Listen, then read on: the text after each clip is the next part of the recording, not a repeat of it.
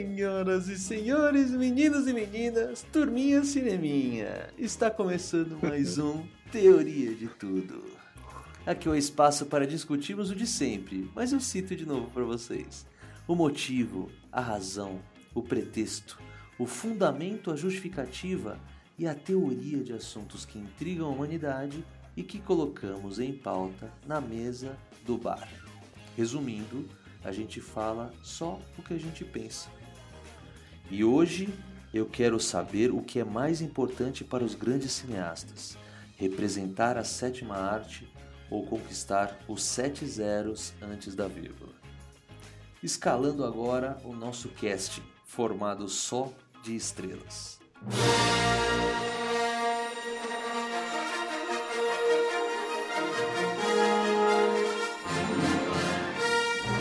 De todos nós, foi o primeiro a se alistar na Aliança Rebelde, apesar do seu lado do negro ficar evidente quando a gente desmarca a gravação do podcast. Não é Skywalker, mas desde pequeno já sente a força por dentro. Carinha de Padawan, corpinho de Jabba the Hutt, Ulisses André. Ao infinito e além. Ai, cara. Jabba é foda, hein, mano? Não, de comparar o cara com Jabba. Java The Hutt. Porra, mano, eu perdi quase 20 quilos já esse ano, caralho. Pra você ver como Tá um ele era Jabinho, antes. então.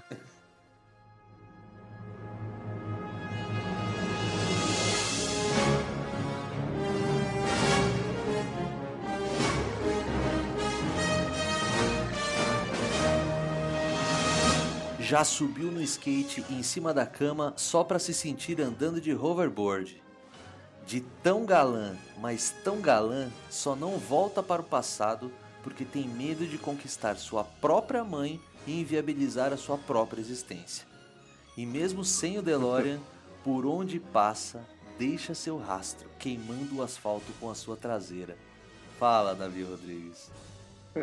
Fala, galera.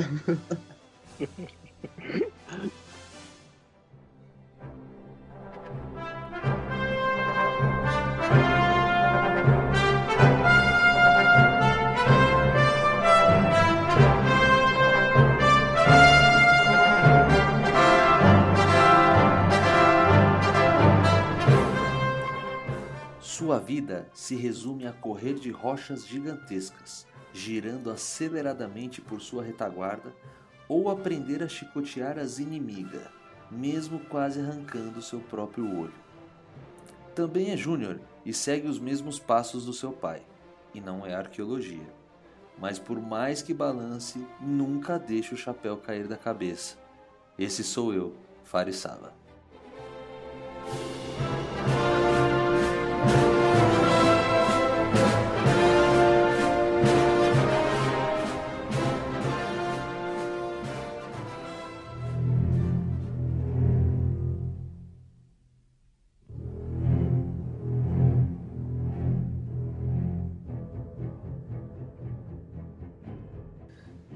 Vamos lá, pessoal. Lembrando, mais uma vez, mais uma semana que nós temos um e-mail para que todos os nossos ouvintes entrem em contato conosco e enviando críticas, sugestões, melhorias, evoluções, sugestões de pauta, enfim, o que vocês quiserem falar com a gente, podem mandar por e-mail. Nosso e-mail é contato@teoriadetudo.com.br.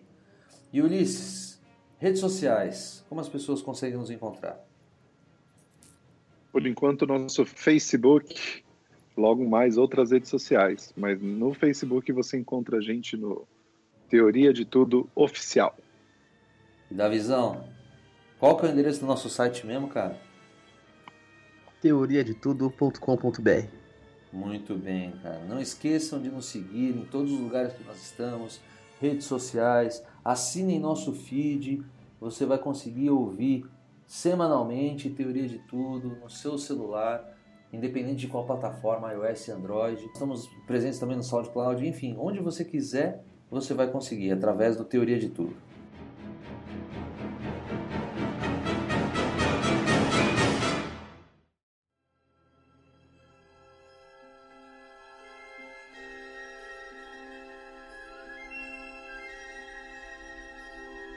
Bom, pessoal, e obviamente, como já está virando praxe aqui no Teoria de Tudo, toda semana a gente tem uma novidade, a gente tem alguma coisa que a gente coloca no meio do processo aqui. E eu vou pegar de surpresa porque ele não estava esperando que eu não falei nada, hein? É, nós vamos abrir espaço aqui para a primeira divulgação, para o primeiro jabá. Sim, Teoria de Tudo também é um lugar para você anunciar os seus produtos, os seus projetos, as suas iniciativas. E eu gostaria de abrir o espaço aqui para a divulgação de um projeto que a gente acredita muito. Gostaríamos que as outras pessoas também acreditassem. É o projeto que está dentro do Catarse, a Saga do Escritor. Davizão, conta um pouco mais desse projeto para a gente, cara. O Saga do Escritor, pessoal, ele é um, um projeto baseado em cartas. Então a ideia é a gente conseguir construir histórias utilizando de gamificação e ao mesmo tempo que a gente trabalha muito com design thinking, né? Então você utiliza de elementos gráficos para ajudar você criar ali a sua narrativa. Então você pode acessar catarse.me barra a saga do escritor, tudo junto, sem hífen, e lá você encontra vídeo explicando o projeto, já tem várias imagens das cartas, e qualquer dúvida que você tiver do projeto, pode colocar no próprio comentário do Catarse, que tanto eu quanto o meu amigo que está fazendo junto o projeto vai entrar em contato e a gente explica ali qualquer tipo de dúvida. Vou dar visão, mas me fala uma coisa: o objetivo principal é fazer com que as pessoas consigam desenrolar seus próprios livros ou seus contos. Vocês ajudam, vocês dão esse suporte através desse kit de vocês para que a pessoa consiga, consiga escrever, certo? Sim, sim. Na verdade, eu criei essa ferramenta para ajudar a escrever um livro, que eu já estou enrolando ele já fazem três anos. né? Em três anos eu juntei tudo quanto é metodologia, técnica de criação de personagem, é, jornada do herói, que a gente vai comentar um pouco hoje aqui em relação ao cinema também. E transformei isso em cartas, né? Então, então imagine você compilar, sintetizar através do design, então você consegue visualizar as metodologias. Isso que é bem interessante. Show de bola da visão. Bom, a gente vai colocar o link do projeto aqui, aqui no post. Acessem lá, pessoal. Sagra do Escritor dentro do Catarse, projeto sensacional. Apoiem e vamos para as cabeças. É isso aí, Davizão. Boa, valeu.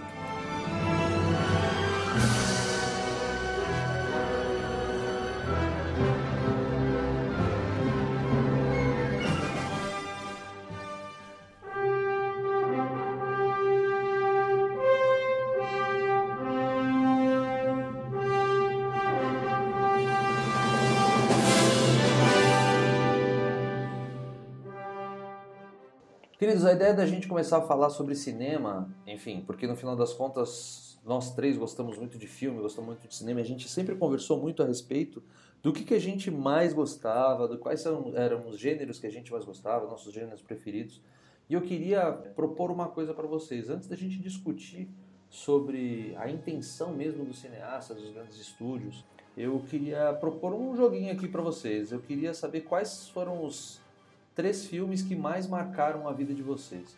Quais foram os filmes e por que, que esses filmes marcaram? Nossa, três é muito pouco para mim, cara. É, eu vou te falar que assim, eu sou, eu sou muito amante de cinema desde moleque, assim, então. É, tem um filme que é a, a máxima assim, da história que eu acho muito louco, que é o Forrest Gump. Cara, esse filme, ele, ele todo, todos os sentidos, né? no sentido de comédia, no sentido de, de ser um filme interessante, no sentido do drama, né? no sentido de exemplo, que é um filme também que passa, passa boas mensagens. É um filme que mexeu bastante comigo, assim, e, e por que, que eu falo isso? Porque, cara, independente de, do dia, o canal, se é dublado, se é se estiver passando no Forrest Gump, eu vou parar e vou assistir, cara. É um filme muito foda. Um outro filme, Pulp Fiction, porque é um filme foda. Eu acho. Eu, e aí, não, qual que é o sentido que Pulp Fiction me marca? Que ele é muito impressionante, cara. Ele me faz rir pelas cenas de, de impacto, assim, as cenas mais inusitadas possíveis, assim, imagináveis, né? Uhum. É, eu acho que o Tarantino foi muito feliz no filme, assim, tanto na, na cronologia quanto na questão da escolha dos atores, quanto na questão do, desenrolar da história, porque o filme é bizarro. Eu acho que é muito legal, vale a pena assistir. É uma puta de uma diversão, assim. É, eu vejo dentro do filme, assim, tipo, muitas chamadas, muitas chamadas de arte, assim, sabe? É, então, eu cara. acho que o filme ele acaba saindo um pouco daquela esfera do, do, do, do só do entretenimento. Ele tem uma, uma ele, te prende por uma questão assim estética, sabe? Uhum. Eu gosto muito do Pulp Fiction por causa disso. Eu acho. E, cara, é, o engraçado é dizer que não é um filme assim, tipo, do super circuito de Hollywood. Lógico, ele é de Hollywood. Mas ele não é aquele filme assim que, nossa, vai estourar a bilheteria tal. Ele é um filme mais cabeça tal. Você percebe que não é. Não atrai o grande público, né? O senso comum. Aham. Mas mesmo assim, cara, eu acho tipo uma das, das maiores obras-primas da história do cinema, pelo menos na minha opinião, né? Eu acho que na opinião de muitos também, porque sempre as reviews e críticas são muito bons assim desse filme. Sensacional. Ah, mas um ponto E- importante é que ele não chega a ser mainstream, só que ao mesmo tempo, dentro do cult, ele é um dos mainstream, sabe? Uhum. Tipo, todo mundo que curte meio que cinema ali, pelo menos o mínimo, vai ter uma opinião ali sobre Pulp Fiction, vai curtir, ou vai ter alguma coisa pra falar do filme, sabe? Exato, e eu posso falar por Com mim certeza. também que eu ouvi falar de Tarantino e comecei a entender que esse cara existia no mundo por causa desse filme, cara. Pulp Fiction, na verdade, foi também um grande marco na minha vida e foi o filme que me apresentou Quentin Tarantino. Bom, o terceiro filme, é... cara, esse é por, por uma questão de, de me marcar mesmo, assim, é por sentimento, cara. O Conde de Monte Cristo. Esse é fodão. Esse Esse é filme é foda. E não só isso, né? Porque a história do, do Conde de Monte Cristo lá é, é impressionante, é uma lição de vida, assim, é, é a forma que ele, como ele dá a volta por cima, porque, mano, é um cara que foi vítima das circunstâncias ali, né? Ele foi realmente um cara pegado como bode expiatório e ele consegue dar a volta por cima. Logicamente, ele tem sorte lá de conhecer o, o velhinho na cadeia que vai mostrar pra ele. E eu dando um puta de um spoiler aqui, né? Que vai mostrar pra ele lá onde tá escondido o tesouro Você tá brincando, mano? Ah, pelo amor de Deus, um filme de 2002, cacete. Faz 15 anos, não é mais spoiler. Bora da visão. E os seus, cara? Meu, eu separei aqui meio rápido porque, sei lá, acho que eu sou muito de ficar mudando, né, os top, assim. Então, hoje eu tô achando isso, mas provavelmente daqui um mês posso estar pensando em outro filme. Aham. Mas eu marquei aqui, o primeiro, peguei um bem, putz, galera, bem mainstream mesmo, que é o Matrix. Eu acho o Matrix foda, cara. Tipo, a primeira vez que eu assisti, o cara juntou tudo ali, sabe? Tipo, da tecnologia que dava pra criar Puta e demais. ao mesmo tempo um, um roteiro que, sabe, dá aquela travada na cabeça, assim. Você fica, meu, será que isso é possível? Tipo, será que é tudo que eu tô, será que eu tô vivendo na Matrix? Então, essa, essa coisa eu achei muito interessante, tipo, achei foda mesmo do filme. O segundo filme, esse é, é um pouco mais indie, assim, que é o Dogville. Dogville. Cara, Dogville, Nossa. nossa, esse filme é muito legal, É muito porque é um, filme, é um filme bem famoso também, só Não, que eu, caso eu gosto você não muito, conheça- mas tem que ter paciência pra assistir o Dogville, cara. É muito tempo de filme. É que por acaso você não tenha assistido ainda, qual que é o- a loucura da experiência do Dogville? Dogville é como se estivesse sendo gravado num teatro, onde todas as marcações, toda a... É uma cidade, né? Tipo, é o Dogville mesmo ali, essa cidade, ela é toda marcada em giz do chão. Então, tipo, não tem uma porta que abre. Quando uma pessoa vai abrir uma porta, ela simplesmente faz um movimento e você escuta o som da porta abrindo. Só que nada tem parede, então ah, o conceito ficou muito foda, sabe? Tipo, tudo que vai criando ali a situação. Então é, é um filme que me marcou muito, assim, por ser algo que eu realmente não esperava. Porque eu assisti Dogville sem ter lido nada antes sobre. Aham. Não, sou lá, eu vi uma galera comentando, falei, ok, vou assistir, vou ter essa experiência. E eu achei incrível, assim, acho que é um filme que vale muito a pena. Cara, o último, ele foi bem na linha do Ulisses também, assim, de, tipo, de, é, marcou por causa do sentimento, sabe, da emoção, do, do contexto ali que eu tava vivendo. Foi Interestelar, cara. Cara, Interestelar, além de ser um puta de um filme que eu, eu acharia foda mesmo sem o contexto, só que eu assisti Interestelar muito próximo, assim, foi coisa de uma semana, duas semanas que eu tinha acabado de perder meu pai.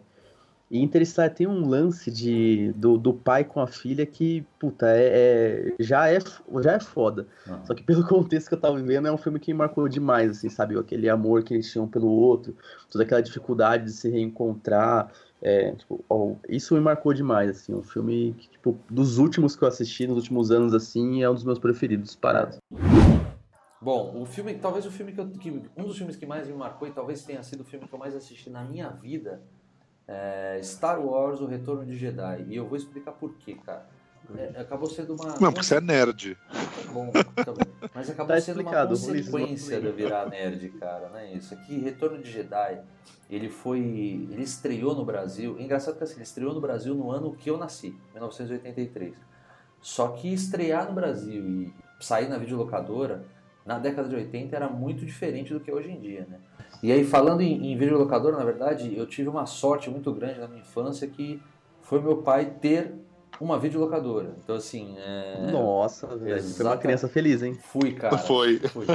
E essa era a justificativa. Na verdade, eu estudava à tarde, e aí a perua da escola me deixava lá na, na, na locadora do meu pai, e meu pai fechava a locadora às 10, 11 horas da noite.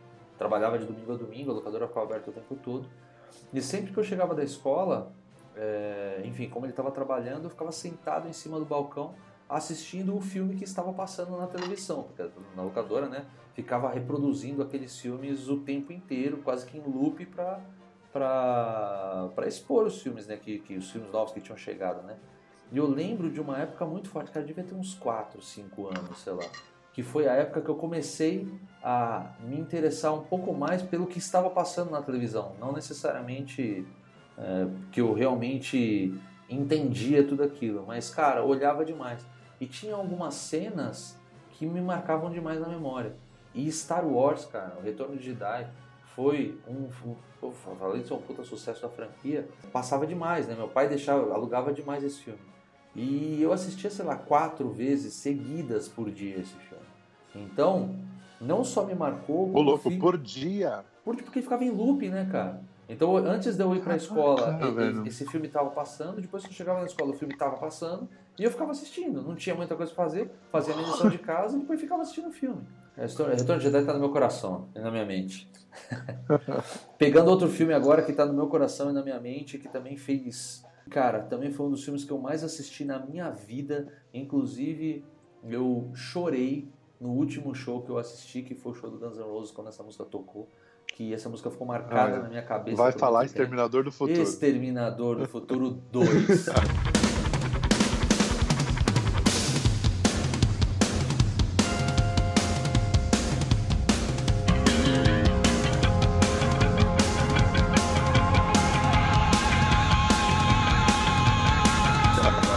Não, você não chorou, você tá exagerando, não é possível. Quando aquele solo de batera do início, é, puxando batera, You né? Could Be Mine, começou, meu amigo, é, é, bateu uma nostalgia na minha cabeça e no, meu coração.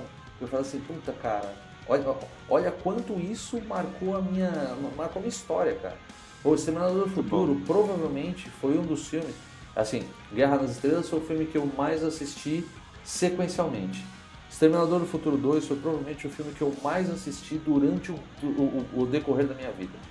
Do mesmo jeito que vocês falam que os filmes de vocês, assim, quando passa o filme, vocês param para assistir. Cara, Exterminador do Futuro é provavelmente o filme que, se tiver passando numa vitrine de loja de joia no shopping, eu vou falar pra minha mulher, vai rolar, vai dar um rolê aí que eu vou ficar assistindo Exterminador do Futuro.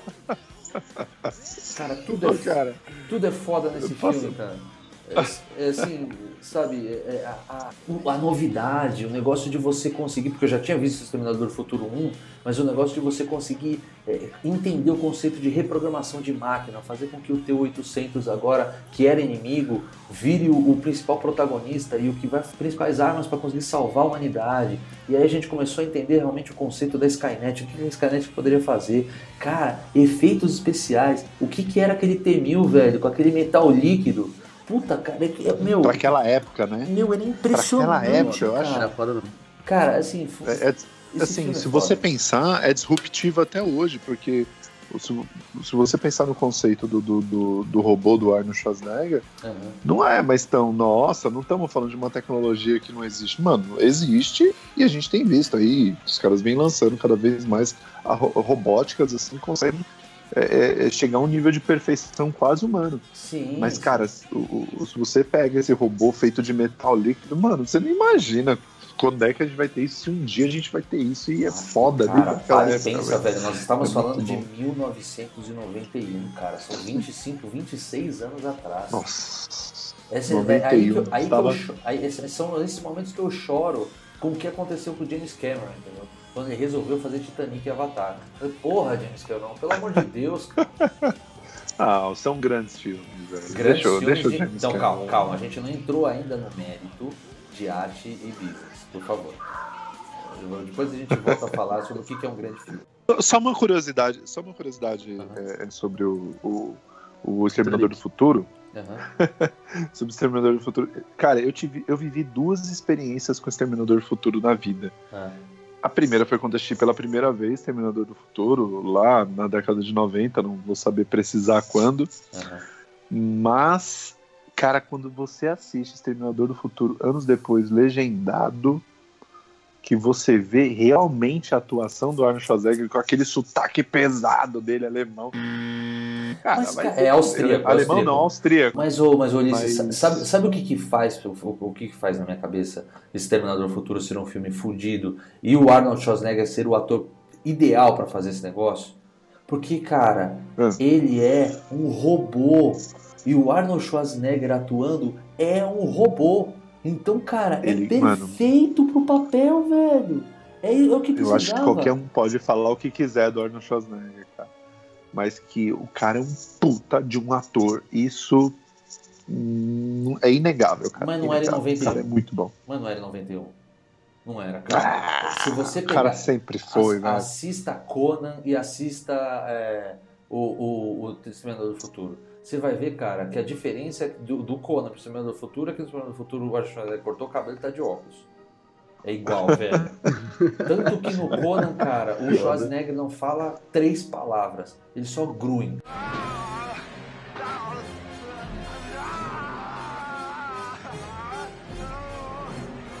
Então. E no Exterminador do ah, Esse é o Chewbacca ou é o. Não, o Chewbacca.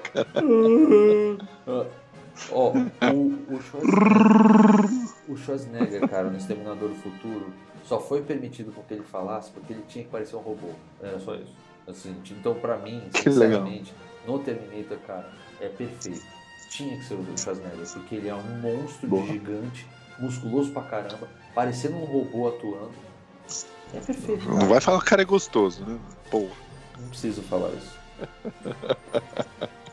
Vamos lá. E aí o terceiro filme que mais me marcou, que também foi um filme. Mas esse na verdade não foi por causa do, do tamanho do filme, mas sim por causa da surpresa. Porque esse filme, ele, no final das contas, acabou me mostrando ou me, me, me comprovando o quanto que o ser humano consegue ser desprezível e o quanto o ser humano consegue ser uh, imprevisível. E foi aí também, eu estou falando de vários filmes que fizeram com que eu me apaixonasse por diretores. E esse foi o filme que me apresentou a David Fincher que, e me apresentou a Kevin Spacey, que foi um dos filmes que mais marcou minha vida também, que foi Seven, Os Sete Pecados Capitais, Sete Crimes Capitais. Nossa! Cara, esse filme... Seven é demais, mano. Seven é foda. Cara, e assim, é um filme eletrizante, é um filme desesperador do começo ao fim. E, meu amigo, o que, que é aquele final, cara? O que, que é aquilo? Sabe? É um filme que eu assisti 258 mil vezes e até hoje eu fico com a boca seca esperando o Brad Pitt abrir aquela caixa de, de, de aquela encomenda no final do filme. Porra, cara, é. é. foda. Esse filme é foda. E foi aí que eu e pensei. Eu acho que ninguém espera um final que não seja feliz na, na década de 90, cara. Exato. Era muito mote daqueles filmes de ação acabar com o mocinho ou salvando a mocinha, ou prendendo o bandido, enfim, quando não era o combo todo, e era lindo, e cara, esse filme quebrou muito paradigma, cara. Nossa, com certeza. Quebrou muito paradigma. Com certeza. Muito foda, certeza. muito foda. E aí, David Fincher, no final das contas, acabou sendo um dos meus, um dos meus, meus diretores preferidos, né? Eu tô falando de, de Seven, mas porque Seven foi o que realmente fez com que eu me, me atentasse ao que ele fizesse, cara. Mas, porra, David Fincher trouxe pra gente Clube da Luta, é, o curioso caso Muito de Benjamin bom. Button, sabe? O Quarto do Pânico. Excelente. São filmes que são fantásticos, né, cara? E que, enfim, fazem só com que eu tenha mais vontade de levantar todo, toda vez que eu termino um filme desse cara e bata a palma em pé. Esse cara é foda, velho. é, muito bom mesmo. Inclusive a rede social é dele também, né? Apesar da a história é ser é uma criação, o roteiro não ser uma criação, uhum. né? mas é, acho que a, a, a, forma como ele conta o desenvolvimento lá do, do, do, do, Facebook, né, na ótica lá do, do Zuckerberg, eu achei muito foda, assim. É um filme muito legal de assistir também, vale a pena. A adaptação que ele fez também de, dos homens que não amavam as mulheres, assim, me marcou demais quando eu assisti também. Que eu não conhecia a história, não tinha visto o anterior, achei muito foda quando é, Você sabe que assim, eu também assisti o filme sem saber absolutamente nada dele. Eu não esperava, porque eu já era já era beat do, do, do, David Fincher, então assim, qualquer coisa que esse cara fizesse, esse cara fizer um comercial, eu vou querer assistir, né? É, e aí o, o, o, esse filme especificamente foi um filme que eu fui pro cinema sem saber absolutamente nada dele. E eu só fui porque era David Fincher. E, enfim, eu... Você sabe que ele é diretor do House of Cards, né? É, ele, ele, dirigiu alguns episódios do House of Cards, na verdade não foram uhum. todos. Uhum. É, ele é coprodutor e diretor de diversos episódios. Hoje em dia, na verdade, eu vou te falar que assim, no quarto, na quarta temporada, a, a Robin Wright, a própria Claire Underwood, dirigiu vários episódios. Ela, ah, é? é? É, Aí foram vários diretores, na verdade, que dirigiram House of Cards, cara. Não foi só o David Fincher, não. A Robin Wright, ela fez é, Forrest Gump, viu, cara? Ela era a Jenny. É, ela era a esposa a mulher dele, do né? Forrest. E ela fez também, mais recentemente, nosso Wonder Woman, né? É verdade, é verdade. Ela fez lá o Wonder Woman. Pessoal, enfim, falamos sobre os nossos filmes preferidos. Eu queria, na verdade, citar alguns dos filmes que, segundo algumas das publicações, na verdade, é, a publicação, essa publicação que eu estou olhando aqui é a publicação da The Hollywood Reporter, e que, que fez uma votação com, sei lá, mais de 2 mil especialistas no assunto, entre diretores, produtores, atores, e eles ordenaram, eles, eles organizaram para eles quais foram os melhores filmes de todos os tempos, tá? Deixa eu citar os primeiros 10 aqui. E a gente, depois a gente discorre entre eles aqui o que se a gente concorda ou não. E o que, que a gente assistiu, né?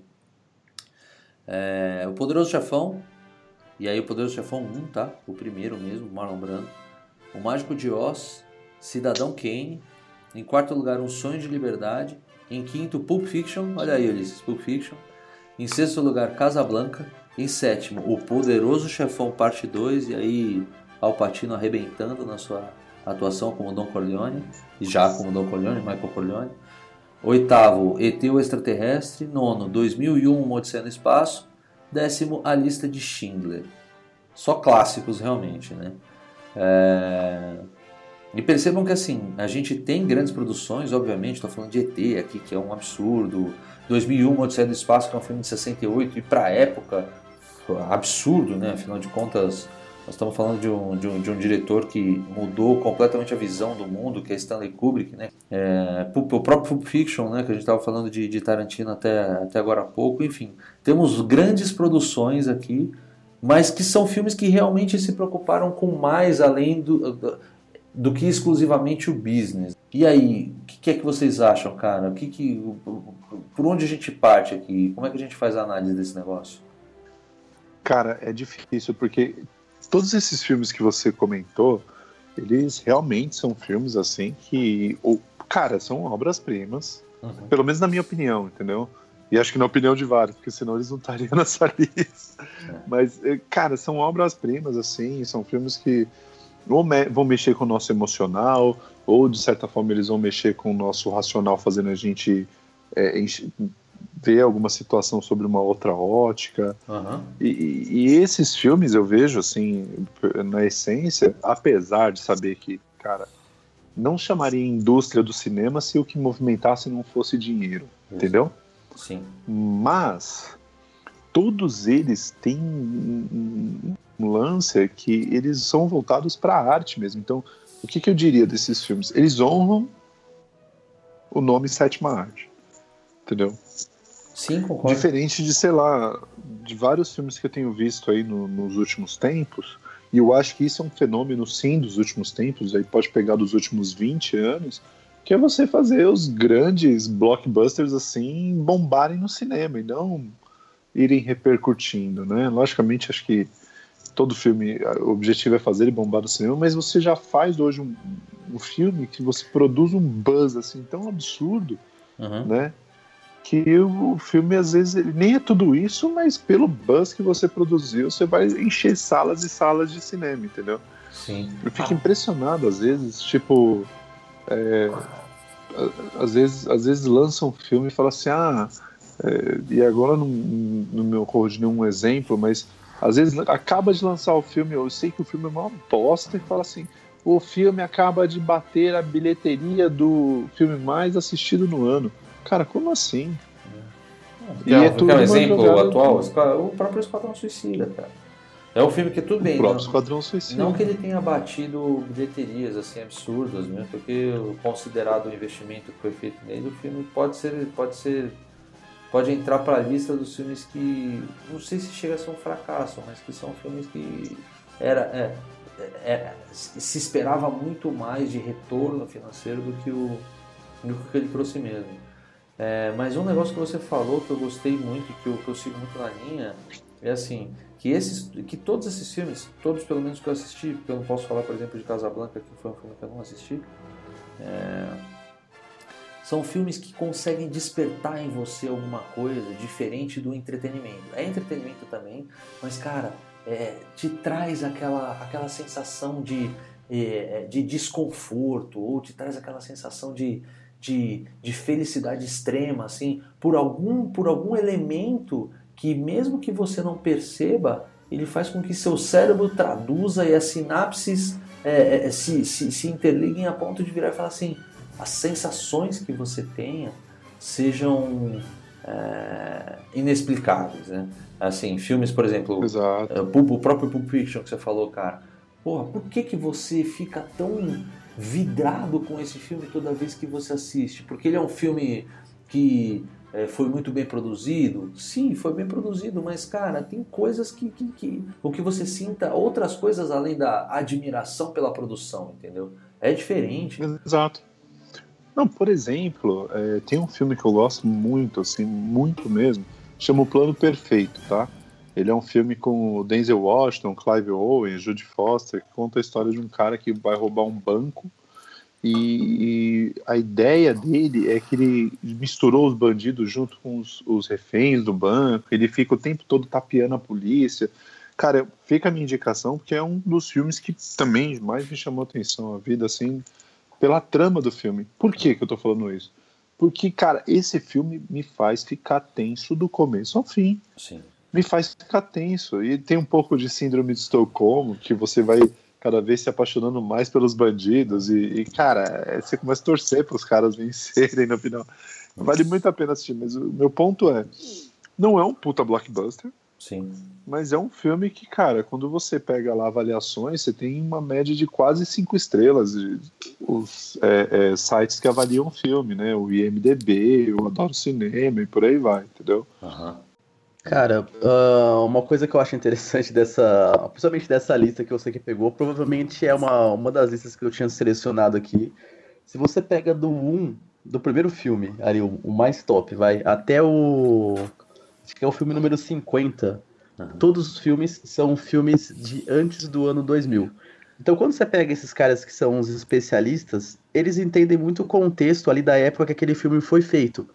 Mas se você ler, ler de uma forma bem superficial, vai a lista, você pode é, tentar, sei lá, tentar expor aqui que nenhum filme dos últimos 17 anos foi melhor que todos esses filmes que foram criados antes do ano 2000.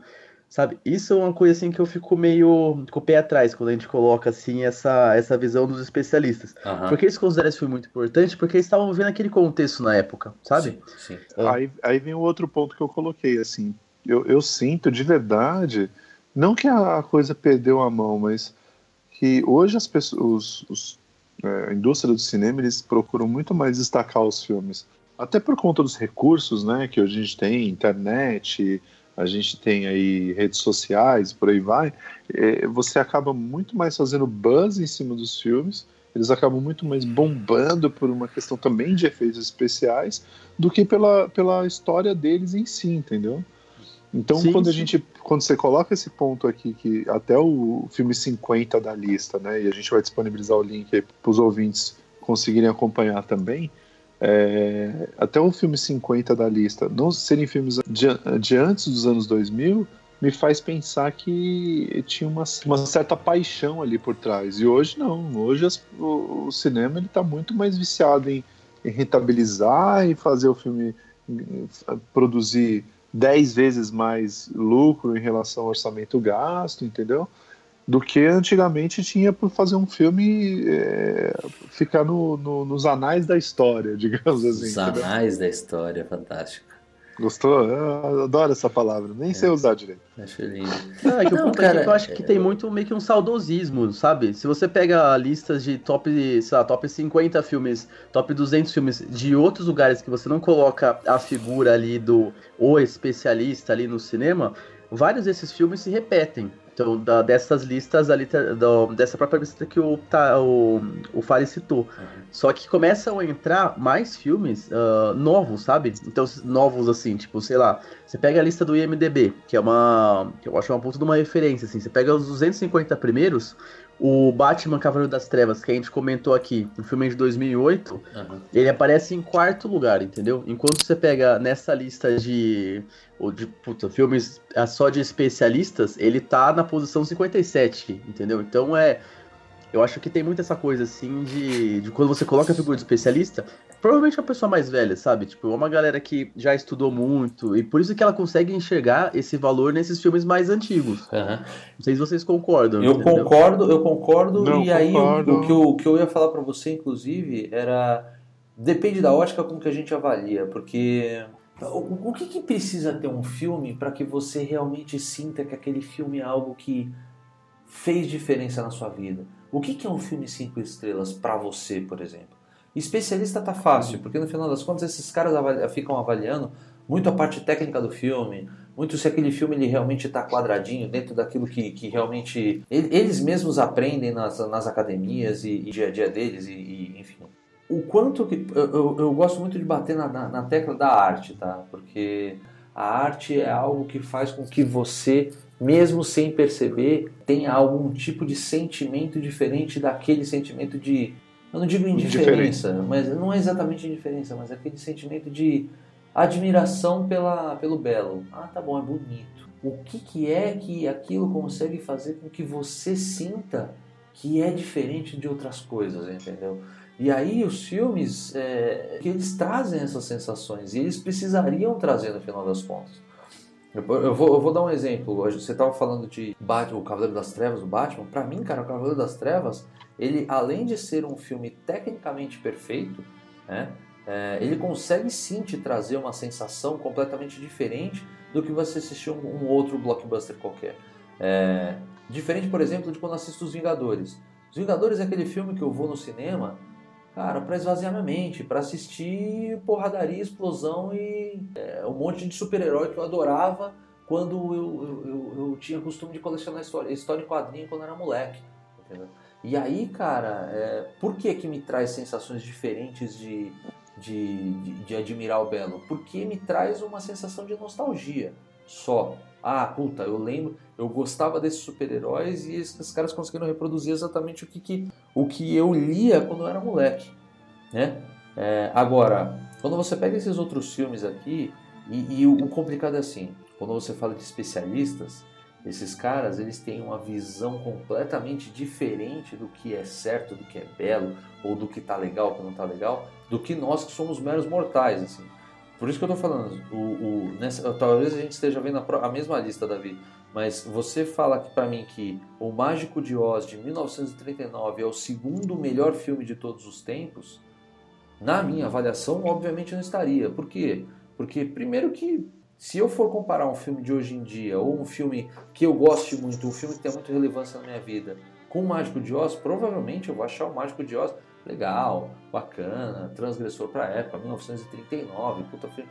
Mas eu vou achar uma bosta, assim, para os critérios que eu tenho para avaliar filme, entendeu? Diferentemente de pegar dois filmes contemporâneos e fazer com que é, o meu, a minha reação, a minha emoção consiga responder isso. O quanto que esses filmes eles realmente fizeram diferença na minha vida, saca? Então quando a gente pega, por exemplo, essas listas, a lista dos especialistas e a lista do IMDB, que provavelmente deve estar organizada por, pela quantidade pela, de estrelas que os filmes pela recebem, avaliação. pela avaliação, é, é, óbvio que vai ser diferente, né? Mesmo porque os públicos são completamente diferentes mesmo. Então, mas é exatamente essa questão de vivenciar algo novo. É, essa galera que, que é os, os, especialistas hoje, quando eles viram, por exemplo, a primeira vez o Mágico de Oz, aquilo marcou muito, Exato. entende? Que é uma coisa bem, bem, bem mais velha. Só que, por exemplo, hoje tem outras versões do Mágico de Oz. Vou pegar um filme que eu assisti que eu consigo é, posicionar melhor. O No Mágico de do Oroz, Milênio. dos Trapalhões. Ou da poltrona. É o mágico de Não, Oroz, não. sensacional. o- Os homens que não amavam as mulheres. Eu assisti esse filme, esse filme marcou demais, achei muito foda. Daí eu falei, caramba, eu vou ver o original ali, né? A fixação ali do sentimento é muito diferente. Porque você já sabe a história, os efeitos são. Era muito mais novo, é muito mais moderno. Mas é, é- muda muito, sabe, a percepção assim que você tem do filme. Porque eu tenho essa referência do novo. Essa galera que a gente considera os especialistas, eles tiveram primeiro a experiência do que é o velho, sabe? Pra depois conseguir comparar com coisas novas. Muda esse grau de comparação, assim. Sim. Que é justamente como a gente se liga com, com o sentimento. De um ponto muito importante de sentir, eu curto muito uma. Tem uma parte do, do livro do, do Vogler que ele, ele usou lá como base o monomito do, do Campbell. E ele escreveu A Jornada do Escritor. Aham. Daí tem vários, vários pontos ali da jornada do escritor, mas tem uma, uma parte que ele fala sobre sentir com o corpo. Daí ele fala que se você escreve uma, uma narrativa, você escreve ali uma, uma história, e quando as pessoas leem aquela história, elas não têm reações fisiológicas, elas não choram, o, o pelo do corpo não fica, tipo, não levanta, a, a pupila não dilata, provavelmente a sua história ainda não tá boa, e você pode conseguir deixar, tipo, você consegue deixar ela muito melhor. E é, e é esse ponto que eu acho que tem muito também no cinema. Que tem filmes que você vê e ele foi criado, aquela cena foi pensada para que você tenha determinado tipo de sentimento. Você pega tipo suspense, nossa, é aquelas técnicas clássicas para você ficar no pico tipo do nervosismo Da da apreensão e depois você pode ou tomar uma puta de um susto ou não acontecer nada, sabe? Tipo, e aquilo depois vai aumentando, vai aumentando. Então, esse lance do sentimento eu acho muito legal, sabe? Quando o, o diretor ali, ou a pessoa que criou mesmo aquele, aquele roteiro, ele planeja o que, que ele quer que a pessoa sinta em determinado momento para fazer esse marco, sabe? Isso eu acho muito bacana. Não, isso é legal, mas é, acaba sendo até um pouco mais é, individual, né? Acho que cada pessoa, às vezes, por exemplo, eu, te- eu tenho um amigo que assistiu aquele filme lá do. Meu Deus, como é que é o nome? Do filme com Tom Hanks e tem um, um cara que é preso injustamente lá. é, e aí o A cara. espera de um milagre esse filme A aí. espera Esse de um é- milagre, esse filme é- exatamente. é John. Coffey. cara. Exatamente. Esse filme é foda. Então, cara, eu tenho um amigo que assistiu Espera de um Milagre e fala, cara, eu chorei igual criança no filme. E aí eu fui assistir o filme, talvez, até por conta da expectativa que ele me criou. A expectativa é uma eu bosta, falei- cara. É uma histó- mano, é uma história muito bacana, assim, realmente bacana mesmo. Achei, achei, o enre- o enredo do filme muito bem feito. Aham. Mas foi um filme, pra mim foi um filme. Tanto Aham. que agora, contando pra vocês, eu nem lembrava o nome do filme. Agora, pra mim, tem um filme que foi muito marcante, assim, e, e me fez chorar que nem criança, das duas vezes que eu assisti, e eu não assisto mais porque eu não quero chorar igual eu chorei das duas vezes que eu assisti, Ah, que é a porra do Sociedade dos Poetas Mortos. Aquele filme mexe comigo de um jeito, cara, que eu falo, puta que pariu, mano. De- Tem. O que, que tem nesse filme? Tem alguma droga que me faz chorar igual. Eu acho que linka muito isso com o ponto âncoras, que, tipo, que a gente acaba criando de sentimento. Esse final de semana eu tive uma experiência bem bacana. É, não chega a ser um filme, mas eu recebi um convite de um amigo que é ator. Ele tá com uma peça lá no MASP que chama Colegas. E os, os protagonistas ali da peça, eles têm síndrome de Down. E, cara, eu, assi- eu assisti, tipo, é bem foda, assim, o, Que o roteiro. interessante. Nossa. Não, é bem interessante, tipo, era um filme, tem, tem um filme Colegas e agora eles estão lá no MASP. Até fazer um mini jabazinho aqui, de sexta a domingo à noite, acesse MASP ali, que você consegue ter o, o- ver os ingressos. Mas o que marcou muito, cara, é que várias pessoas estavam chorando absurdamente. Tipo, cenas é, simples assim. Só que qual que era ali o que, na verdade, o que eu acredito que estava acontecendo? Aquelas pessoas provavelmente têm um contato, tipo, o filho tem síndrome de Down, ou alguém muito próximo ali, Ah, bem E- possível. o vínculo que você cria vendo aquilo é muito forte. Porque eu não consigo lembrar de nenhum outro filme. Assim, eu lembro que tinha uma novela que tinha uma pessoa com síndrome de Down, uma novela da, um pouco antiga até. Mas eu não consigo lembrar filmes assim que eu falo, nossa, aquele filme tem uma pessoa com síndrome de Down. E, e você é. Assim, então é um sentimento muito diferente, né? Porque você tem um vínculo emocional com, com a pessoa. E daí você vê aquilo, sabe, no, no cinema ou no teatro, através de um livro. Isso é muito marcante, sabe? Isso é muito poderoso. E outra coisa que eu queria comentar é que tem filmes que ah, a gente pode ver hoje e a gente vai ter um impacto. Uhum. Só que dependendo do que acontece ô, na nossa vida, a gente cria um outro tipo de sentimento. Então, no caso do Fares, a partir do momento que ele tem um filho, o, o, os filmes que retratarem, dependendo da forma ali, a figura do filho, ele vai ter uma carga emocional muito diferente. No meu caso, o exemplo que eu dei, uma pessoa, quando você perde o pai, você vê um filme que tem cenas assim, é muito forte. E isso não só questão familiar, mas qualquer coisa é, que você vai passando, vai vivenciando, que vai criando essas marcas, automaticamente cria vários tipos de gatilho que podem ser acionados com diferentes cenas, né? Sim, com certeza. Com certeza. Bom, e tem um, um, um, outro assunto aqui que a gente colocou na pauta que eu acho super importante da gente destacar. Como a gente está falando agora de o que, que os filmes conseguem causar na gente, né? o que, que eles fazem com que a gente sente, o quanto que os filmes eles transcendem a mídia, o quanto que eles criam moda, fazer com que as pessoas elas mudem hábitos, criem trejeitos baseados em seus, seus principais protagonistas, né? Então, por exemplo, Grise nos Tempos da Brilhantina, filme de final da década de 70, começo de 80. Roupa, jaqueta de couro, aquele cara que era mais escoladão, é, aquelas meninas que, que vestiam aquelas roupas lá do final da década de 60. O quanto é que esses filmes, por exemplo, passaram a influenciar pessoas e jovens principalmente é, no dia a dia, né, na vida real. Né? Tipo, as pessoas iam para as escolas, iam para festas, para danceteria, usando essa mesma, essa, esse mesmo modus operandi, né? essa mesma vestimenta desses caras. Então, é, cara, o quanto que esses filmes eles realmente influenciaram. Eu trouxe o Grise aqui, mas a gente tem diversos outros, outros, outros exemplos, né? Mais recentes, mais contemporâneos, por exemplo, Diabo Veste Prada. Cara, o quanto que aquele guarda-roupa da Miranda influenciou, não pessoas só da alta classe, mas o quanto que a gente viu reproduções de de, de, de vestidos e de sapatos é, oriundos da China, de países asiáticos que as mulheres começaram a usar, enfim. o quanto é que esses filmes e quanto é que esses, esses, esses, esses grandes blockbusters conseguem influenciar as pessoas é, no dia a dia? Cara, você falou do, do crise, assim, é, acho que para a época deve ter sido um fenômeno mesmo, assim, mas Cara, sabe um negócio que eu lembro, assim, com, com bastante é, é, rancor, até porque eu não consegui ter. Os óculos do Neo do Matrix, cara. Puta, que febre daqueles óculos. Então, assim, todo mundo queria comprar esses óculos. Eu, eu procurei esta merda. Eu queria ter a merda do óculos e não tive.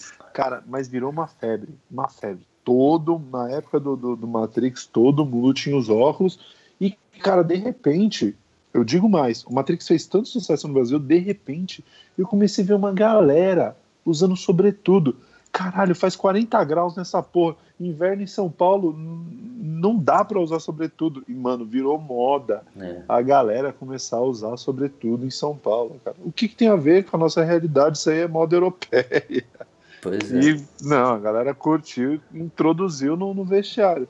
Tanto que deve ter gente que deve ter, sobretudo, mofado no guarda-roupa hoje, porque não sabe o que faz com aquela merda. Uhum. Mas comprou um sobretudo e começou a usar porque o filme lançou essa moda, né? Sim, não era exato. só o Neo. Tinha o Neo, tinha o Morfeu e tinha a Trinity lá. Os A três Trinity. usavam sobretudo.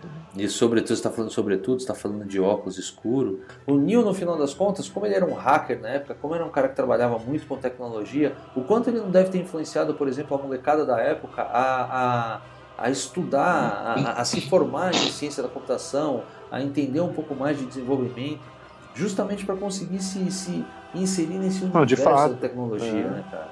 a gente via que. E isso é legal você falar da questão do- da moda no cinema, mas se você pegar os filmes do final da década de 80 e começo da década de 90, era cool você ser atleta. Né? Acho que até tem um pouco da, daquela coisa da, da cultura americana que divide, lá eles têm um racha mesmo, né? Uhum. Os atletas e os nerds, né? E, e- e era super cool ser atleta. E de uns anos pra cá você vê que não é mais super cool ser atleta. Na verdade, o atleta ele tá sendo largado um pouco de lado para ser trocado um pouco mais agora para a figura do não só do nerd, mas daquele cara que é a minoria, entendeu? Uhum. Que não é mais tão minoria, né? Identificou-se aí um, um, um padrão agora dos jovens. Até por conta até que os tempos mudaram. As crianças não estão, mas estão na, na rua praticando esportes. Agora todo mundo quer ficar no seu notebook, no seu smartphone, e a galera tá deixando de ser atleta, né? Sim. Talvez por isso também tenha diversificado tanto aí a questão do, do, do da, da, moda ficar agora em cima do Big Bang Theory lá do, né? Uhum. Os atores de Big, dos personagens de Big Bang Theory que não são os atletas. Agora o nerd é reconhecido como cool. Sim, sim, sim. É isso que eu ia falar. Ser nerd hoje em dia é ser cool, cara. É virar e falar que, pô, que legal, cara. Porque a, o, o, talvez a visão do nerd ela, ela, ela foi completamente revigorada, revitalizada, né? Assim, o quanto é que é, hoje em dia ser nerd é sinônimo de ser CDF, de ser é, aquele cara bobo que não consegue se relacionar, que não consegue se É, o nerd, o nerd era um cara caricaturavam como um, um, um idiota, um babaca. Uhum. Não, tipo, o próprio Bill Gates brincou uma época assim, ó, tratem bem os nerds, eles serão seus chefes no futuro. Né? Então, tem toda uma questão aí de, de, da virada da mesa, né? Vocês falando até achei interessante, porque essa parte ligada à moda, eu nunca fui muito conectado, assim, tipo, quando falou do óculos do Neil, Cara, nenhum momento eu tinha pensado nisso, sabe? Que a galera queria ter as mesmas roupas ali, os, o mesmo óculos ali da, que foi usado no, no com, com os atores. Uhum. Mas duas coisas que, que, que, me marcou. Uma delas é o V de Vingança, que inspirou a máscara da galera do Anonymous. Nossa, Isso eu acho muito foda. Tipo, muito, muito foda. É. Que eu lembrei quando vocês começaram a comentar dos hackers, né? Uhum. Então, o Anonymous foi um movimento ali completamente Começou né, no digital, na galera do 4chan, não sei se vocês já chegaram a acessar, que é tipo um fórum onde você colocar imagem e a galera ficar debatendo ali. E quando eles começaram a, a querer, tipo, sair para as ruas, né? Uhum. Eles, lá no Fortran, eles eram completamente anônimos, né? Você não faz meio que login no Fortran para comentar, para compartilhar, você simplesmente tá lá. Sim. E, e, essa foi uma das escolhas, né? Eles queriam protestar sobre o contexto da época ali, mas uma das escolhas foi, vamos com a máscara do, do V de Vingança ali, que, puta, marcou, o Guy Fawkes tá, regaçou. Esse é um ponto. Um segundo legal, um negócio que eu acho bem interessante, ele entra um pouco na linha do geek ali, né? Do, tipo, desse, desse nerd.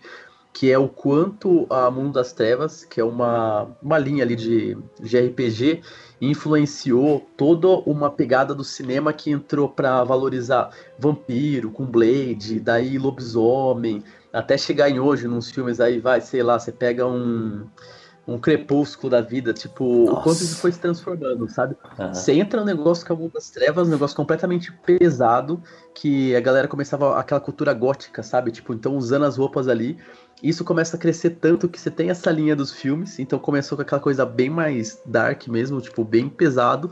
E hoje já é, você vê ali que é uma coisa bem mais. Tem o pesado também, só que é bem mais tranquilo, né? Tipo, um crepúsculo é, o vampiro é vampiro, mas é, é bem leve, né? É um negócio light, assim, para não falar coisa pior. É, o quanto o Harry Potter, por exemplo, não influenciou jovens e crianças. Mas, cara, quanto você não viu de moleque usando cachecol colorido? Assim, o óculos, o óculos redondinho. Óculos redondinho, só porque, por, porque eles pegaram a influência de, de, um, de um personagem que é, fazer com que Exato. eles se sentissem é, é, no papel dele, entendeu? Se sentissem na pele do, do moleque. Por quê? Porque ele é um moleque diferente. Não, então. É, isso, é um moleque... isso, isso, de fato, eu acho, eu acho que tem dois pontos aí. E eu acho que há o, o, a oportunidade das marcas patrocinarem filmes. Uhum. Né? E aí tem lá os, os chamados pacotes de financiamento de filme. Ah, você compra o pacote A, você tem direito a aparecer aqui numa caneca do, do protagonista e no outdoor aqui. Ah, não, o pacote B é um pouco mais estendido, sua marca já vai estar tá sendo divulgada de forma mais extensa. Ah, o pacote C, cara, você vai ser o, a camiseta que o personagem principal vai estar tá usando ali naquela cena que ele vai estar tá salvando a mocinha, sabe?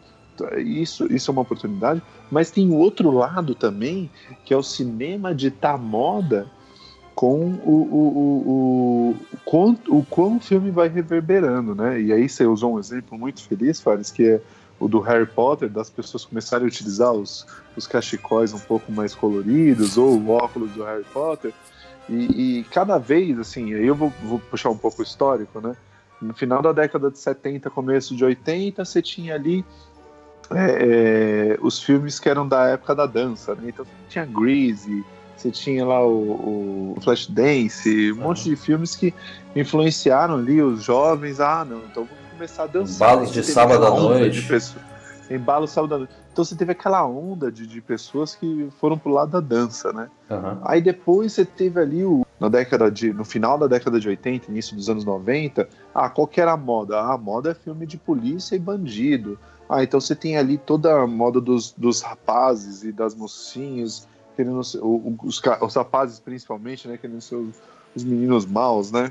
Uhum. De, de ter aquele comportamento do, do, do herói, pá, imponente, quer salvar a mocinha, a mocinha se colocar no papel da. da, da, da não, não no papel de querer ser resgatada por esse mocinho, sabe? E aí vem os anos 2000 com essa questão do universo mais fantasioso de Harry Potter e de repente Crepúsculo, e aí lança uma moda de todo mundo ser meio dark, usar batom escuro, parará, entendeu? Uhum. Vampiro. Né? E agora a gente está no universo de heróis. Então começa aí puxar a gente para um outro, um outro patamar, assim. Eu não sei como é que os adultos se aplicam nisso, mas, cara, de verdade, a criançada hoje só quer brincar de herói hoje. Queridos, aproveitando o tema do da influência e, consequentemente, o quanto que o filme acaba capitalizando em cima do, do, do enredo, em cima dos personagens e do que, que eles conseguem produzir, eu também listei aqui os filmes de maior bilheteria no cinema de todos os tempos. E aí depois eu quero levantar uma discussão com vocês de o quanto que esses filmes eles tiveram bilheteria, porque eles realmente foram filmes que, que mudaram a forma da gente encarar o cinema e o quanto eles têm envolvimento com arte. E eu não estou falando da parte técnica, eu estou falando daquela parte de, de impressão e de sentimento. E o quanto que eles foram produzidos exclusivamente para arrecadar. Vamos lá. Nosso amigo James Cameron está nos dois primeiros lugares, hein? Que beleza. Avatar, de 2009, com módicos 2 bilhões 787 milhões de dólares de arrecadação. Segundo lugar, Titanic, de 1997, do mesmo James Cameron, com 2 milhões 186 2 bilhões 186 milhões de dólares. Terceiro, e aí o que a gente estava falando no início, a franquia que qualquer coisa que você faça gera dinheiro. Star Wars O Despertar da Força, de 2015, J.J. Abrams, de 2 bilhões e 68 milhões de dólares. Quarto lugar, Jurassic World, Mundo dos Dinossauros, de 2015, Colin Trevorrow, com 1 bilhão 671 milhões de dólares. Quinto, Os Vingadores, Josh Whedon, 2012, 1 milhão 518, 1 bilhão 518 milhões de dólares. Sexto, Velozes e Furiosos 7 de 2015, James Wan, 1 bilhão 516 milhões de dólares. Sétimo lugar, Vingadores, outro filme dos Vingadores aqui, Era de Ultron, o mesmo Josh Whedon com 1 bilhão e 400 milhões de dólares. Oitavo, Harry Potter e as Relíquias da Morte com 1 bilhão 341 milhões de dólares. Nono, olha só, Frozen, uma aventura congelante. De... Let it go! Let it go! Let it go! 1 bilhão 287 milhões de dólares. Décimo lugar, Bela Fera, filme desse ano. 1 bilhão 262 milhões de dólares. Meus amigos, desses filmes bilionários em termos de arrecadação, qual desses filmes ou quantos desses filmes não foram pensados para fazer dinheiro? Cara, nenhum. É. Na minha opinião, eu não, não decorei a lista toda que você falou, mas pelo que eu vi aí, grande maioria são todos filmes feitos para produzir grana, né? é. para dar receita, cara. Então você tem ali o herói que ele vai começar numa sequência para ganhar o, o, o, coração do fã, né? O, ele vai cativar o fã, né? Uhum. Então ele começa numa sequência assim que tem um enredo que vai cativar o fã, aí em determinado momento ele tem uma queda, ele vai perder alguma coisa, uhum. né? Essa perda vai fazer com que ele se gaje para buscar essa coisa, então tem uma questão de superação, que no final ele vai superar esse desafio, vencer o bandido e talvez, né? Não sei como é que estão nos dias de hoje, mas vai ter uma mocinha para ele ficar no final. É. a receita é sempre a mesma. Vocês concordam? Assim, tipo, eu até concordo, Ulisses, mas um ponto que eu queria colocar que eu acho bem foda é que, assim, mesmo seguir a receita é difícil pra caralho. É. Tipo, eu vi alguns filmes esse ano, é, esse, vou colocar esse ano e o ano passado ali, que foram filmes que seguiram a receita, tipo, ao pé da letra, assim, um filme que eu até assisti e falei, cara, esse filme ficou bom. Só que foram fracassos absurdos de bilheteria. Não sei se vocês chegaram a assistir, por exemplo, o último, o último Rei Arthur. Chegaram a ver? Assisti, assisti, assisti. É, eu, eu, eu não Bom, gostei. Certo. Achei interessante. Não, achei, achei é interessante, interessante, é foda, mas pô, pega esse número aqui. O orçamento foi 175 milhões de dólares para fazer o filme. Uhum. O prejuízo, tipo, bilheteria que eles tiveram ali nos Estados Unidos foi 40, quase 40 milhões de dólares. Mundial ali teve 140 milhões de dólares aqui. Nossa, empatou. É... Acho que nem empatou, hein? Não, não empata, não empata, porque eu, eu imagino assim, foi a bilheteria. Então, assim, tem um fluxo gigante de pessoas que ganham dinheiro em cima desse negócio. O prejuízo foi absurdo. Daí tem outro filme, por exemplo, que entra muito nessa linha de galera tentar fazer adaptação, né? Meu, Golf in the Shell, a Vigilante Nossa, da Manhã. Nossa, velho. Cara, Sério mesmo que a gente vai falar sobre esse filme? Um filme foda. Ah. Não, tipo, tinha tudo pra ser um filme foda, sabe? Tipo, Mas... e a galera não conseguiu acertar em, é. em, vários, vários aspectos e também foi um puta de um fracasso, sabe? Ó, o, o foda de Ghost in the Shell é que ele entra num, num, numa discussão de que os, os, produtores e os diretores, assim, provavelmente o diretor e o produtor, é, ou, ou pelo menos o roteirista e o produtor, eles acabaram conflitando, porque Ghost in the Shell já tem uma já é uma obra conhecida, ele é um anime, ele é um mangá muito conhecido. Só que o produtor provavelmente quis é, é, ressaltar é, elementos do, do Ghost in the Shell. Assim, tiveram coisas que foram muito legais, que foram reproduções de cenas do anime é, é muito, muito fiéis, né? Então, assim, é, naquele momento em que ela está naquela, naquela batalha contra aquele veículo, contra aquele tanque de guerra, o começo do, do filme é igualzinho ao anime. Só que assim, é fanfic pra caramba, é mostrar pros fãs que, olha, a gente viu o anime. Só que em compensação, toda a motivação, o, a construção do personagem, a narrativa, é completamente diferente. Então, no final das contas, você não consegue atender os fãs porque você não fez uma obra fiel à obra original e você não consegue atender os fãs de entretenimento porque os caras não entendem porra nenhuma.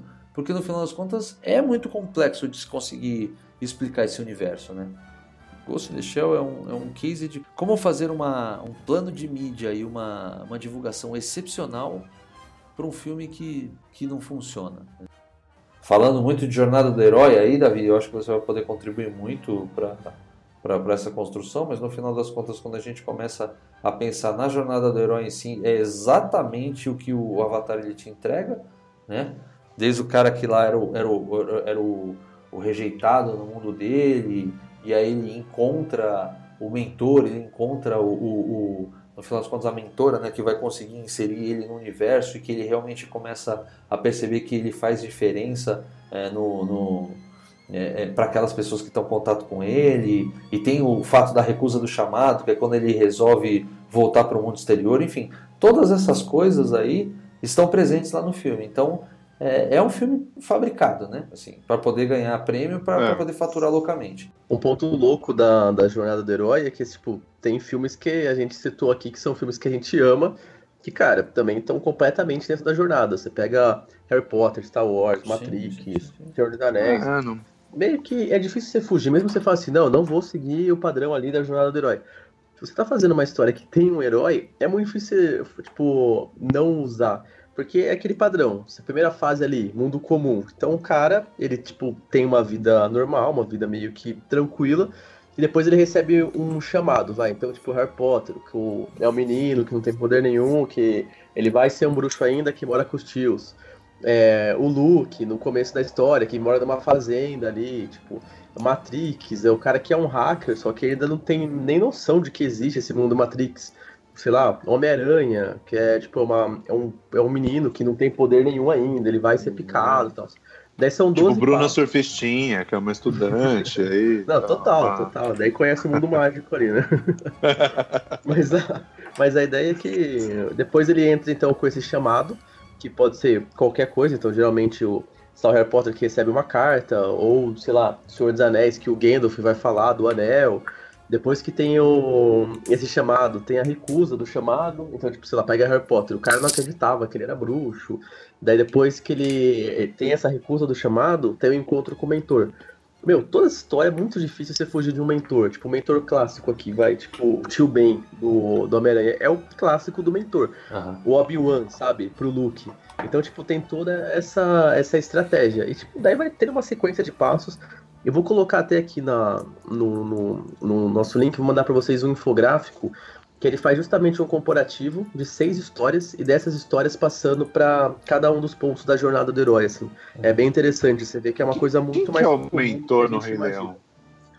É aquele macaquinho lá, mano, o Rafik. É o ao mesmo Rafik? tempo- Então, depende, porque... Ou o Timão tem- e o Pumba? Então, quando a gente fala de mentor... Não, no- Timão e na Pomba não jornada- são, cara. Timão e Pomba, eles, eles, eles ficam o tempo inteiro desacreditando o Luke, falando pra ele não voltar, que ele tem que viver na selva O com Luke? eles. O O Luke, olha. o Simba, o né? Simba. Quando a gente entra na jornada, além de ter o- os 12 passos da jornada, a gente tem a figura dos arquétipos, né? Sim. Então, beleza, a gente tem ali o, o herói, ok. Mas, por exemplo, tem o mentor, que é a, pessoa ali que ajuda, mas também tem o pícaro, que é que o, o tipo de personagem que você geralmente coloca na história para que ela tenha graça, sabe? Para ter aqueles momentos de leveza. Se você pega Timon e Pumba, eles têm essa graça, têm essa coisa cômica, mas eles ensinaram tudo pro Simba ali, sabe? Tipo, como que ele é, ele conseguir valorizar, sabe? O Hakuna Matata da vida ali. Aham. Então, É o é, tal do, é do alívio cômico, né? Isso, Tem o que Pícaro ter um que alívio cômico na história, né? O Stranger Things é um puta um exemplo também que a gente tem de como que você consegue usar de tecnologia analítica pra criar uma história que, meu, prende a galera do começo ao fim. Tal, meu, Netflix ali pegou a essência pra criar um negócio. Pena que não usou isso no Death Note, né? Que poderia ter muito usado. Tinha um ponto que eu queria falar pra vocês em relação ao financiamento, né, do- dos filmes, que é uma, uma tendência que a gente tem hoje de conseguir criar as coisas uma, de um modo mais coletivo, né? Não sei se vocês já acompanharam Verônica Mars, a série, que ah, eles tiveram a primeira e a segunda temporada, ok.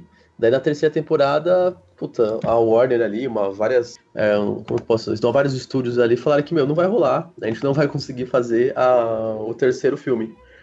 E o cara que produzia, ele falou assim, meu, e se eu conseguir a grana, né? Precisava de 2 milhões.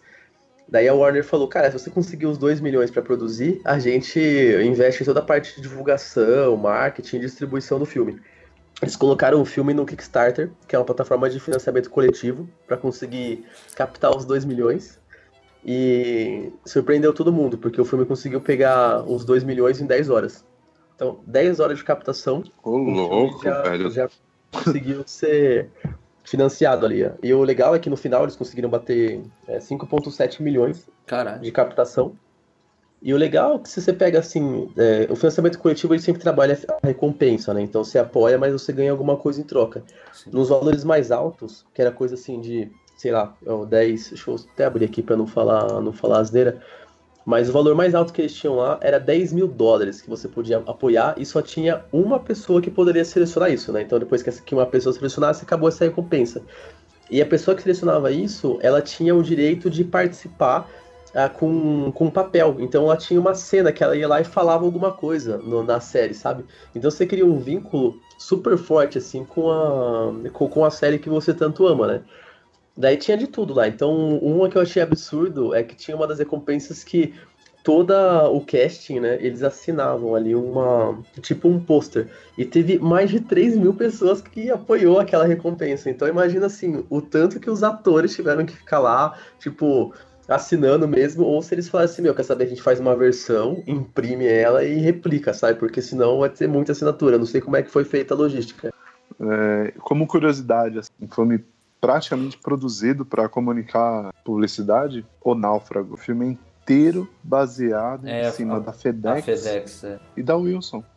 Que é simplesmente o nome mais pronunciado no filme É verdade. inteiro. né? Você não lembra o nome do, do protagonista. Qual que é o nome do protagonista? Que o Tom Hanks interpreta. Tom Hanks. Você não lembra. Mas qual que é o nome do, do melhor amigo dele durante anos? Wilson. Entendeu? Então, assim, é praticamente um filme baseado em duas marcas, né? Queridos, conclusão. O quanto que a, a arte influencia na conquista no business e o quanto que o business ele se sobressai em relação à arte? É, de novo, eu tenho visto que nos últimos anos os filmes têm muito mais é, se voltado muito mais para o lucro do que para se colocar como um puta fator de arte, é, um filme disruptivo e por aí vai.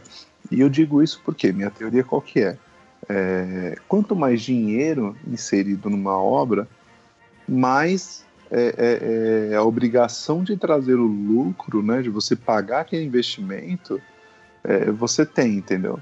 Então, é, quando você vê aí, tipo, grandes, é, é, é, vou dizer, vou chamar de escritórios, né? Grandes escritórios de cinema como Disney, né? fazendo um filme, não, não necessariamente é esse cara que vai pagar o filme, né? Às vezes ele é o cara que está bancando ali a iniciativa do filme, mas você tem ali produtores por trás, você tem investidores por trás, uhum. você tem uma necessidade de pagar o, o investimento desses editores, desses produtores. Então, você não vai arriscar por fazer uma puta obra-prima, você não vai arriscar o dinheiro desses caras. Até porque eles, esses caras têm um poder de decisão muito forte no roteiro, né?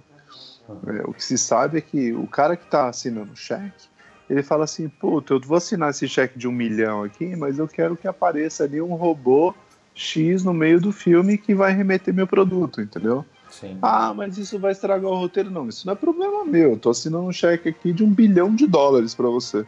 Se vira aí como é que você vai fazer, entendeu? Delícia. Então, ou sei lá, um cara, um cara que é da indústria de cigarro fala assim, puta, ó, o personagem principal tem que acender um malboro no meio do filme.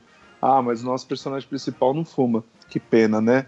Eu, eu que tô assinando o cheque. Então, assim, novamente, meu ponto é, cada vez mais que você tem ali investidores e produtores bancando, você tem uma necessidade muito grande de pagar o investimento desse cara e você tem que se preocupar menos com o roteiro, então acaba se produzindo coisas mais quadradas, né, os enlatadões ali dentro do, do da saga do herói, da jornada lá do, do, do herói para cumprir ali o, o, a expectativa do público, para que você consiga entregar um negócio que vai dar um retorno, entendeu? Então, isso faz com que você perca muita possibilidade de criar coisas novas, disruptivas, legais, que vai fazer o, o, o, filme mesmo ganhar vários prêmios. E aí você tem lá filmes de baixo investimento, como, sei lá, 12 anos de escravidão, que investiu 22 milhões de dólares, parece pouco, parece muito, né? Mas um, comparado a grandes blockbusters é pouco, e que arrebentou, assim, é, ganhou Oscar, teve uma puta de repercussão, mas que como não tinha grandes investidores ali por trás, conseguiu botar uma história com um pouco mais de peso ali em cima, entendeu? Essa é a minha teoria. É, quanto mais dinheiro em cima de, um, de uma produção, menor vai ser a chance de você criar alguma coisa disruptiva. Acho que meio que um primeiro ponto é que você fazer um filme bombar é muito difícil, sabe? Tipo, ele pode ter, sei lá, uma, um selo consagrado ali de uma franquia, tipo, Star Wars, Senhor dos Anéis, Harry Potter, isso, essas franquias dificilmente você cria alguma coisa que vai dar errado, só que ainda assim é difícil. É, Marvel e DC, por exemplo, puta, eles criam coisas que são um fracasso, assim, vocês sabem melhor do que eu até.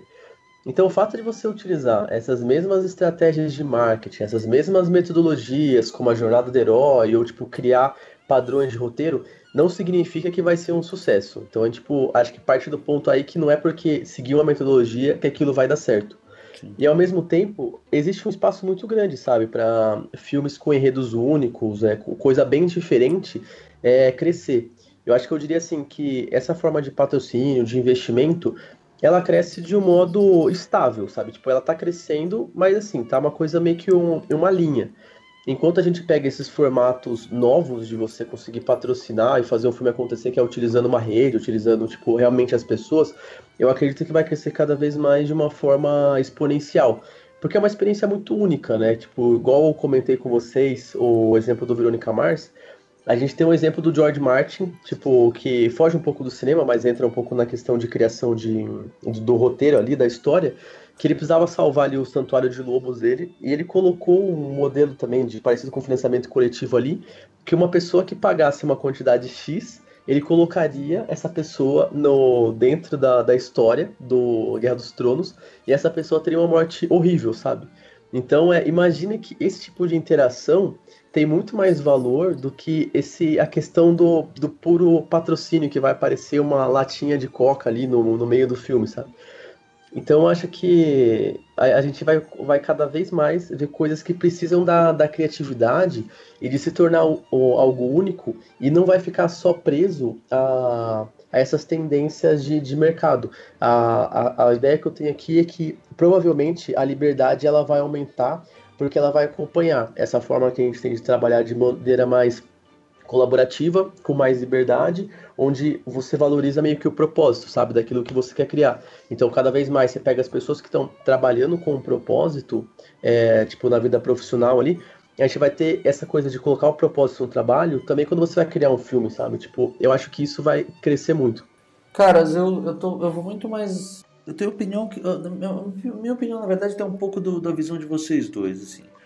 É, eu concordo que um blockbuster ele acaba é, objetivando muito mais o, o, faturamento ou até mesmo a, a, dimensão que ele consegue abranger é, na sua divulgação, na sua promoção, do que o quanto ele vai impactar diretamente, ele vai influenciar as pessoas, mas dependendo da forma com que ele é produzido, dependendo de como ele, ele é pensado, ele acaba influenciando meio que por osmose, entendeu? É, a gente estava falando muito de Harry Potter, a gente falou aí de Game of Thrones também. É, até mesmo trejeitos, brincadeiras, coisas que a gente cita durante o dia a dia. Quanto que a gente não cita desses filmes aí simplesmente pelo fato de da gente ser influenciado diretamente por eles, cara? Ou agora que acabou, a gente falou de Game of Thrones, agora que acabou a temporada, cara, o quanto que a gente não fala de Jon Snow, de Rei do Norte, o quanto que a gente não brinca chegando perto de pessoas que a gente quer que morram queimadas, a gente manda um Dracarys perto delas. Dracarys. Enfim, todas essas coisas, elas acabam influenciando diretamente, mas não porque elas são blockbusters, mas porque elas têm sim a influência que aquela essência da arte faz com que desperte na cabeça e na mente das pessoas, entendeu? Aquele que de você gostar daquilo porque por algum motivo ele, ele tocou você e você nem sabe qual é o motivo, é o que motiva realmente as pessoas a assistirem, a criarem esses filmes, entendeu? É, é isso que, que eu acredito. E assim, por mais que exista um blockbuster, não estou falando que eu não assisto, eu adoro filme da Marvel, eu adoro filmes de super-heróis, mas poxa, o, o, quanto que é, o quanto que esses filmes eles conseguem contribuir para a nossa formação, o quanto que esses filmes conseguem contribuir para a visão que a gente tem de mundo e para que é, para decisões que a gente pode tomar na nossa vida, sabe? É, as referências que a gente consegue pegar dentro desses, desses elementos e desses caras. É, mas obviamente que eu sou um cara que me vendo demais para o capitalismo. Se vocês é, souberem a quantidade de action figures que eu tenho na minha casa, é, é, acho que é mais por esse caminho. Legal, menininhos. Ouvi dizer que teremos a presença de Rick Freitas na semana que vem, mas por enquanto é um boato. É uma lenda. Rick Narismo do Michael Jackson. Nossa senhora. Valeu, pessoal. Até mais aí. Pessoal. Muito obrigado. Valeu, galera. É isso aí. Nos vemos na próxima semana. Valeu, pessoal. Obrigado.